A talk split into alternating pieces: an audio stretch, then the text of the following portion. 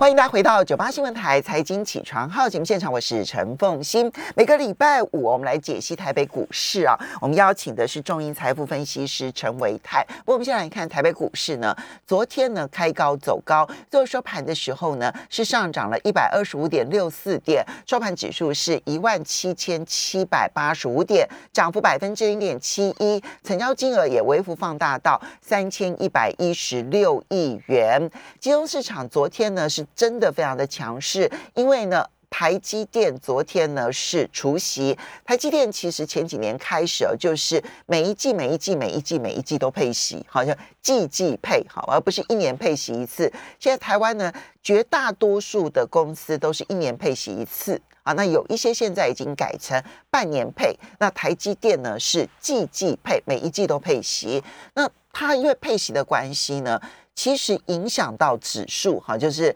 呃除息也就除掉了指数，但是呢，台积电很快的就填息，甚至于还上涨，因此呢，就带动了台北股市呢，昨天呢持续的上涨，这是表现非常的强势的。OTC 的部分呢，也大涨了三点五零点。昨天这个红 K 棒接接连前一天的红 K 棒呢，使得 OTC 呢，那么不但是很快的收复了月线，而且是再创新高。所以呢，OTC 呢再创本波段的新高哦。那么 OTC 的指数呢，来到二三二点六九点，涨幅高达百分之一点五三，成交金额是一千两百零七亿元。在三大法人的部分呢，这里面有一点值得注意的是。外资其实是卖超的啊，卖超了二十五点七四元。那么，嗯，但是呢，自营商跟投信都是买买超，自营商呢买超了二十五亿元，投信呢则是买超了二十八亿元。所以呢，双方这个三方呢加总起来呢，三大法人呢是买超了二十八亿元。这里面呢，外资昨天在美股大涨的情况之下，没有买超，所以呢，也使得新台币呢是贬值了一点三分，来到二十七点八一七。好，这一个我们的来宾呢，众银财富的分析师陈维泰呢，他因为塞车的关系，终于赶到了现场。好，来也非常欢迎 YouTube 的朋友们一起来收看直播，维泰。昨天台北股市呢，在美股的上涨的激励之下，其实昨天亚洲股市都是哈，都是上涨的。台北股市尤其强势，因为台积电的除息的关系。但今天凌晨，美国股市突然又猪羊变色，尤其科技类股，好像突然是秒翻脸一样哈，就有点像是四川变脸，有没有哈？怎么突然之间的变了一个脸？要如何的来解读？父亲早安，大家早安哈。我们看到在昨天美国股市，其实四大指数当中，呃，科技类股的指数跌幅比较重，好，包括像是纳斯达克，还有费城半导体指数，在昨天都是出现大跌。那甚至我们看到，呃，所谓的尖牙股，好，苹果啊，或者是是阿妈众啊，在昨天都是呈现的下跌。所以我个人认为说，在整个这个。短线上面涨多了这个科技的类股，那么可能它接下来会有一些就是获利回吐的跟卖压产生。那这种情况事实上，根据我个人经验，在过去越接近年底的次数好像是比较多的。什么意思？为什么？因为其实，在接近年底的时候，因为现在已经快要到了这个 Christmas 的一个季节，那基本上呢。不是只有一般台北台北股投资人，有时候会在节前会有一些卖压产生，就连这种所谓的一个国外投资人，其他都会有这种想要去做过节的一种。心态。哦，从过去都是 Thanksgiving 感恩节之后都有类似这样的情况发生哈，所以我觉得在这个呃短线上面来讲，这边会出现就是所谓节前的一些所谓的一个卖压哦，就是不愿意就是爆股过节或者是想要休假了好要休假去的这样子的心态。哦，所以呢在短线上面来讲，美国股市可能就面临到了这样子的一个心态上面的一个调整，但是台北股市的部分。我倒觉得还好，为什么？因为其实刚刚凤欣有提到，就是昨天 OTC 是已经领先创下波段性的新高。对，好，OK，而且成交量 OTC 昨天成交量呃超过一千两百亿。换句话说，其实市场上面的人气哦，大多数都还是集中在中小型股的一个身上。那反倒是这个昨天虽然说加权指数有往上上涨超过一百点，但是呢，全指股说真的没有特别明显的一个表现。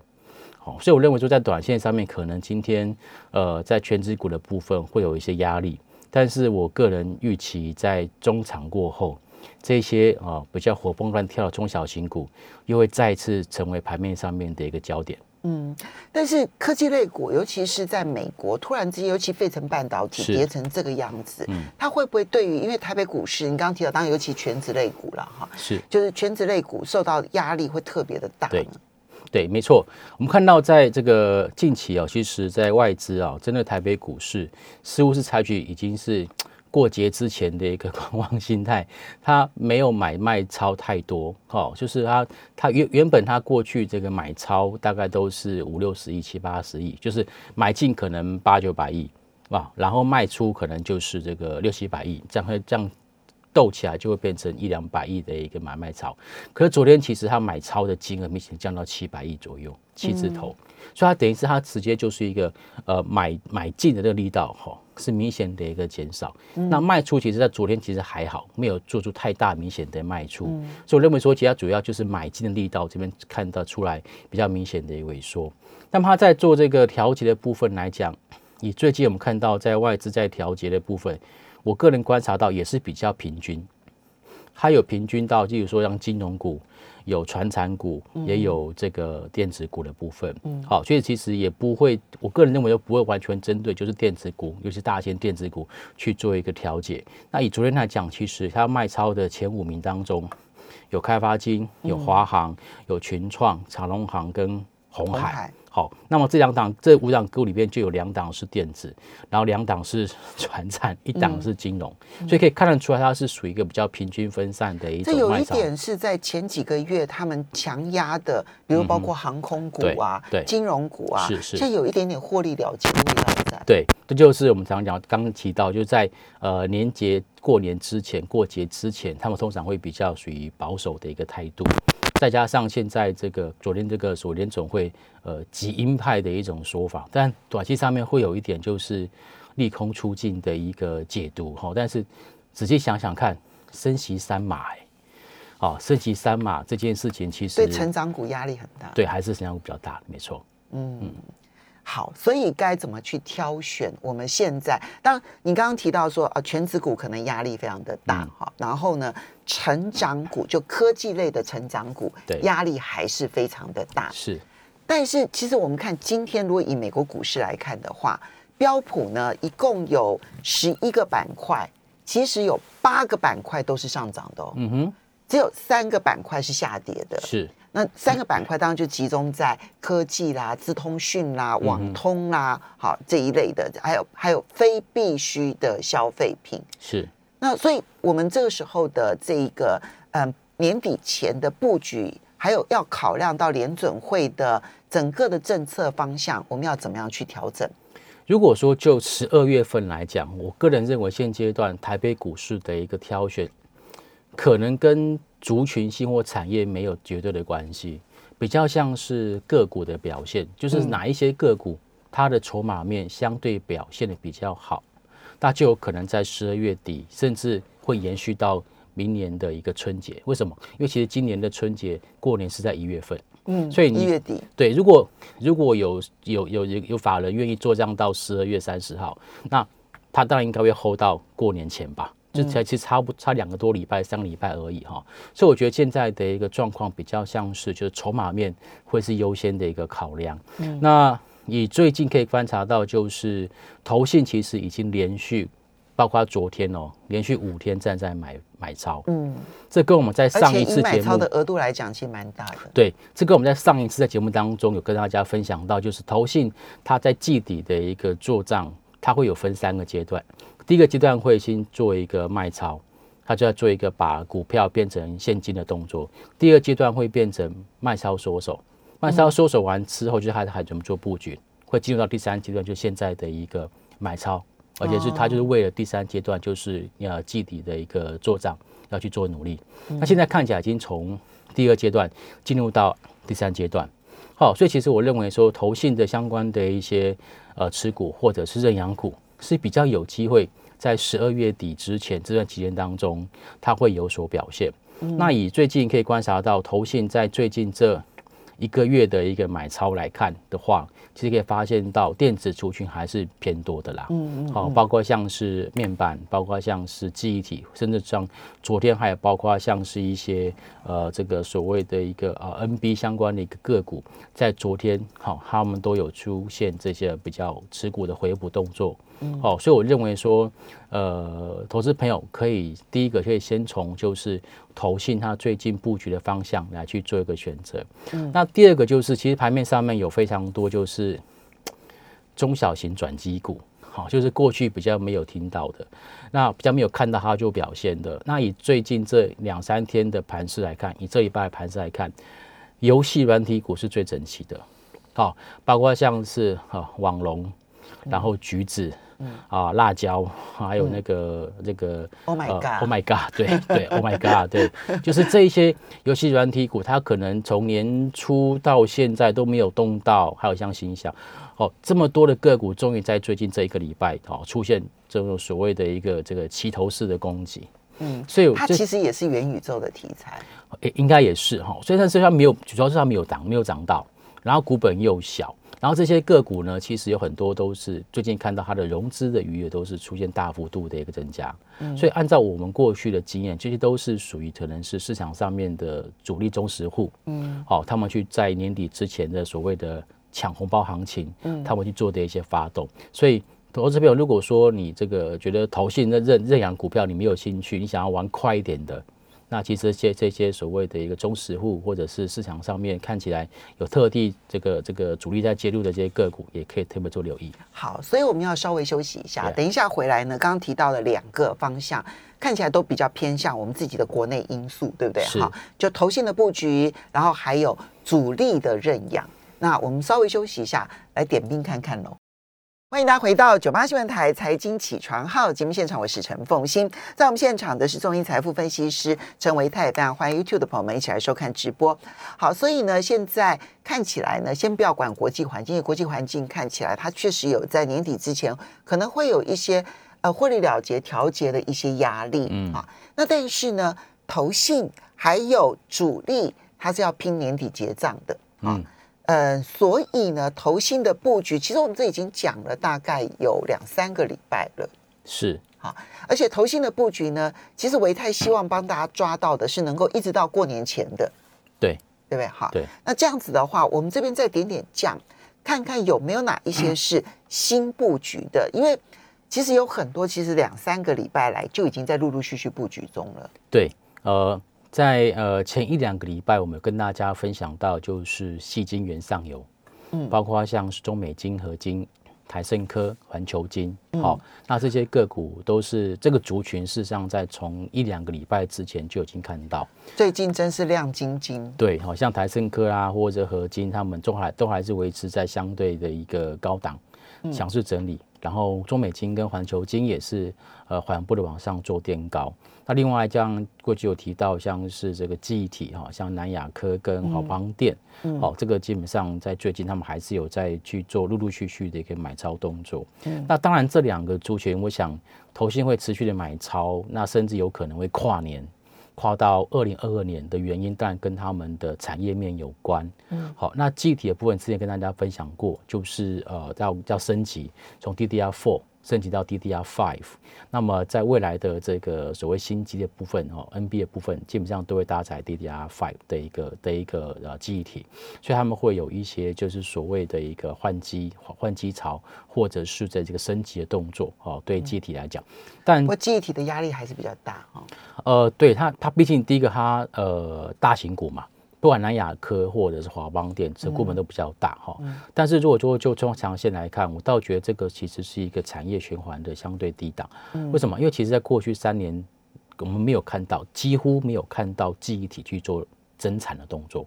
记忆体厂没有去做增产的动作，他们就有做内部的，例如说去瓶颈。所以理论上呢，他们的一个供给哦，其实是没有太大幅度的一个成长。嗯，任何的半导体晶圆厂设置，大概百分之九十九十五都是设在晶圆代工，嗯，机体厂商没有，所以机体它在产业面的供需状况来讲，我认为说二零二零二二年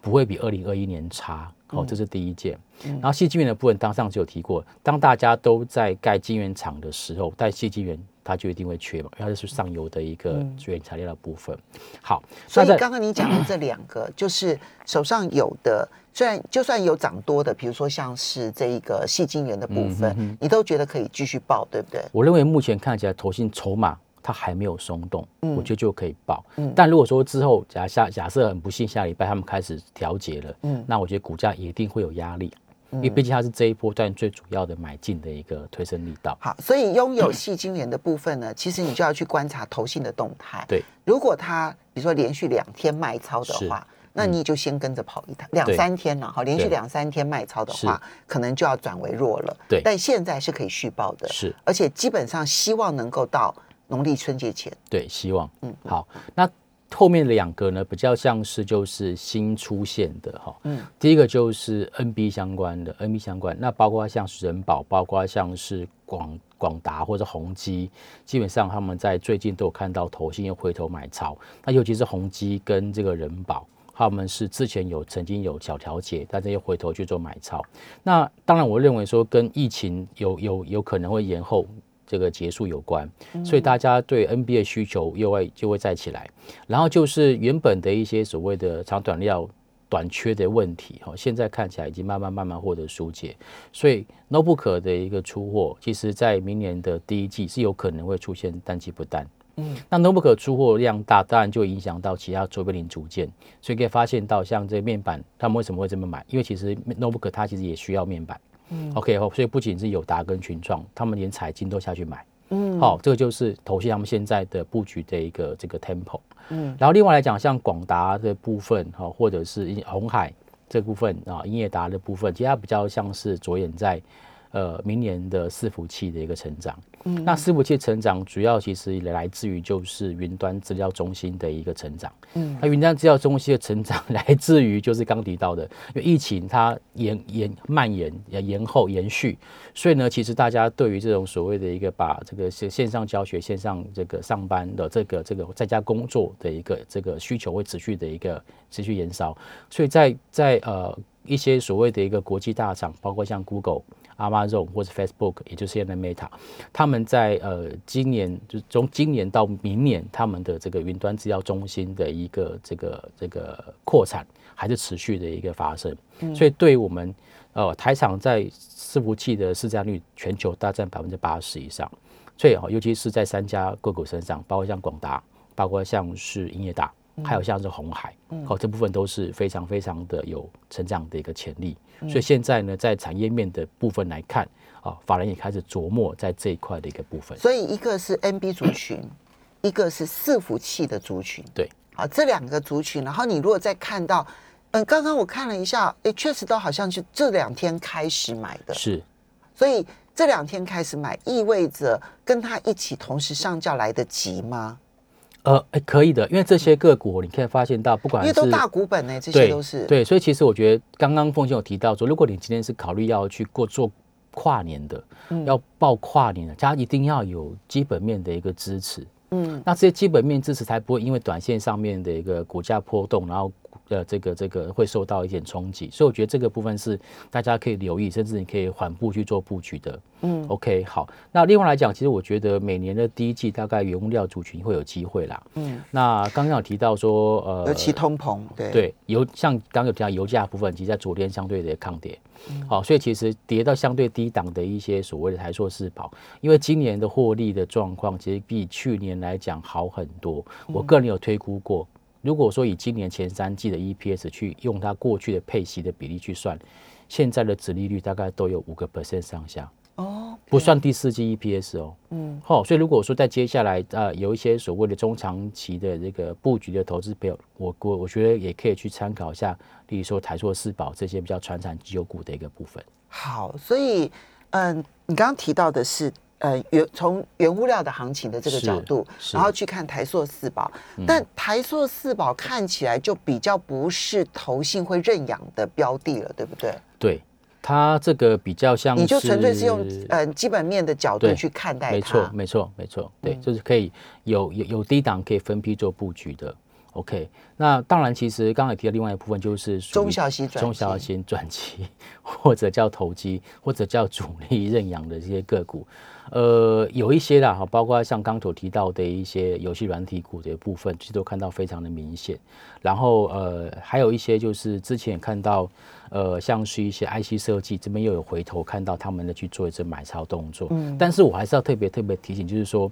类似这一些所谓的中小型转机或者讲投机股好了，他们其实的这整个的这个股价拉抬的快，但是它可能回档的也快，哦，因为 万般拉抬只为出，尤其是在年节之前，大家都想要赚红包行情，所以不会有人拉给你开心的，嗯，好，所以我们要上车可以，但是要它出现高档转弱。苗头不对，我们要记得闪人。好，那这种主力介入的这一些，嗯，不管讲转机啦、投机啦、主力认养啦，那呃，我们在判断上面，就是判断主力的态度的时候，要注意哪一些点？万一他跑了，我们可以至少手脚要快一点。看融资，嗯，主力基本上哦，因为这边是要一块打块，大家要抢年终的这个红包行情，他基本上会用融资操作，他不会抱太久。嗯所以如果说股价在涨，融资在增，那基本上就是同步的。那这种可能就是主力它还在介入当中。嗯，但如果说有一些个股它在高档震荡，但同时发现到它的融资余额快速的下降，就表示它可能已经在跑货了。这点可以给大家去做个参考。对，这是很特别的，因为主力认养其实他们有的时候也是会用融资的，是的对不对？好，好，这些呢可以提供给大家哦，去作为参考。我们要非常谢谢众银财富分析师陈维泰，也要非常谢谢大家的收看收听。稍微休息一下，马上回来节目现场。